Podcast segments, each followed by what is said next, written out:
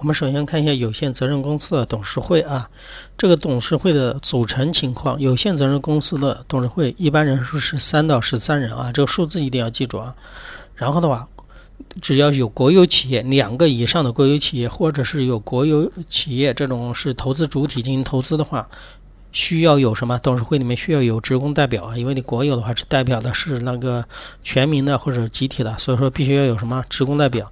然后董事会的话设董事长是一人，也可以设什么副董事长啊，这是董事会的大概的一个组成。然后我们看一下第二个是比较重点的，喜欢考的内容啊，就是你要在公司里面担任董事的话。他的资格与那些什么高管呢、监事的任职资格是相同，但是有如下情况的是不能担任的啊。这个我们要了解啊，哪些情况是不能够担任董事、监事或者高级管理人员的。首先，第一个没有民事行为能力或者限制民事行为能力的，比如说小朋友他不能进去什么董事会呀。你看到有些那个电视剧里面的有的家族是吧？家族企业里面有小孩要做继承人的话，必须到了什么法定的年龄才能加入什么董事会啊？就是这个意思啊。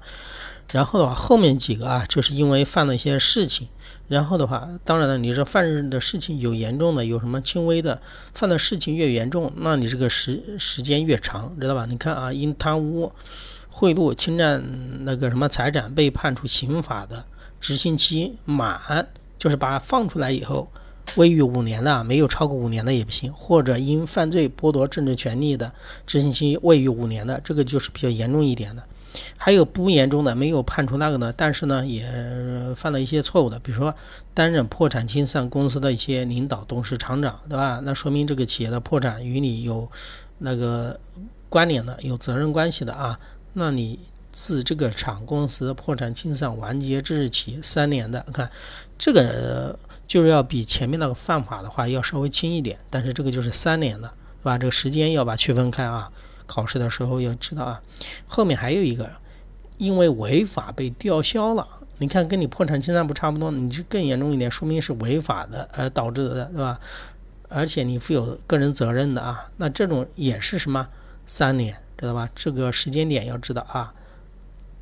犯法的、触犯刑法的，对吧？是五年，对吧？然后稍微轻一点的，两个都是三年。还有一个就是个人所负数额较大的债务还没有得到清偿的，就是你没有得到清偿的话，你就不能担任这种什么董事的。当然是数额比较大的才算啊。当然这个就是有一点，就是那多大较大呢？对不对？这是另有规定的。好了啊，这几个要掌握啊，就是不得担任的情况，喜欢考。